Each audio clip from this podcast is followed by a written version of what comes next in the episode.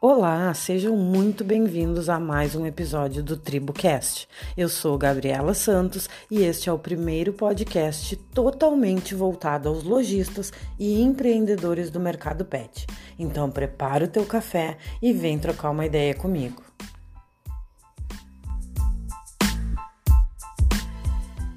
Hoje eu quero te convidar a pensar um pouquinho fora da caixa. Exatamente, por que, que eu estou te dizendo isso? Porque na maioria das vezes a gente está tão acostumado a olhar para o nosso concorrente, a olhar para o nosso mercado, né? Para as tendências do nosso mercado, no caso do mercado pet, que a gente esquece de olhar para os outros mercados, olhar as outras coisas que estão acontecendo à nossa volta e que podem sim ajudar e muito a melhorar a nossa venda no pet shop. Vou dar um exemplo para vocês. Com certeza vocês passam por isso no dia a dia e talvez não tenham se dado conta mas pensa comigo, quando tu vai abastecer o teu carro no posto de gasolina, hoje em dia qual é a coisa mais comum? O frentista vir te oferecer, por exemplo, ah, meu amigo, vamos levar mais um limpador de para-brisa? Vamos levar um cheirinho para o carro? Ah, me ajuda, preciso disso para fechar minha meta. Eu vou ganhar uma comissão nisso. Às vezes nem falar nada, mas inevitavelmente o frentista acaba te oferecendo alguma coisa a mais. E na maioria das vezes é uma coisa baratinha ali, custa 10, 15 reais e a gente acaba levando, ou porque de verdade precisa e ele nos lembrou, ou para dar uma força pro cara.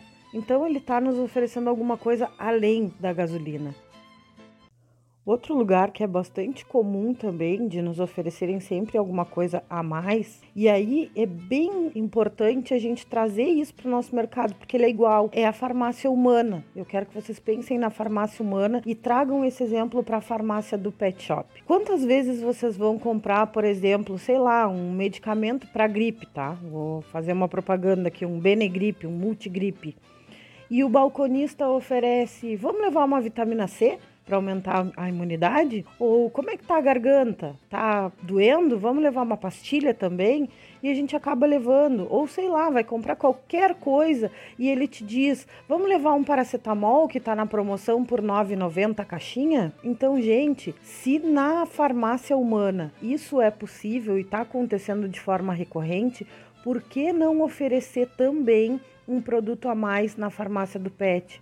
E aí, por exemplo, Vai vender um vermífugo, por que não perguntar do antipulgas? Ou vai vender o antipulgas, por que não perguntar do vermífugo? Vai vender um antibiótico, por que não vender alguma coisa para aumentar a imunidade do pet? E assim por diante. Então, é aquilo que eu sempre digo: ofereçam, ofereçam, ofereçam. Se o cliente vai de fato comprar, não sei, gente. Mas se a gente não oferecer, a probabilidade dele não comprar é enorme. E por último, gente, um exemplo que é muito comum no nosso dia a dia, o McDonald's, que é conhecido no mundo todo por essa atitude. Vai comprar um lanche, sempre vai ter a questão da batata frita e do refrigerante. E eu tenho certeza que assim como eu, vocês não compram só o hambúrguer, vocês compram o combo do McDonald's, né? 99,9% das vezes vocês compram o combo. Então, trazendo isso para o mercado pet, se o cliente está levando ração, por que, por exemplo, não vender um petisco? Né? Por que, por exemplo, não vender um sachê junto? Por que, por exemplo, não vender uma latinha junto?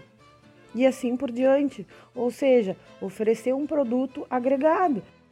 Essa é uma pergunta que eu venho me fazendo há alguns dias e gostaria que vocês começassem a se fazer também. Se em todos esses mercados que eu citei agora e em tantos outros que eu não citei, já está se fazendo dessa forma, ou seja, já está se oferecendo um produto a mais, um combo de valor agregado tanto para o lojista quanto para o cliente final, por que no teu pet shop ainda não estão fazendo? Bom, por hoje é só. Obrigada pela sua companhia.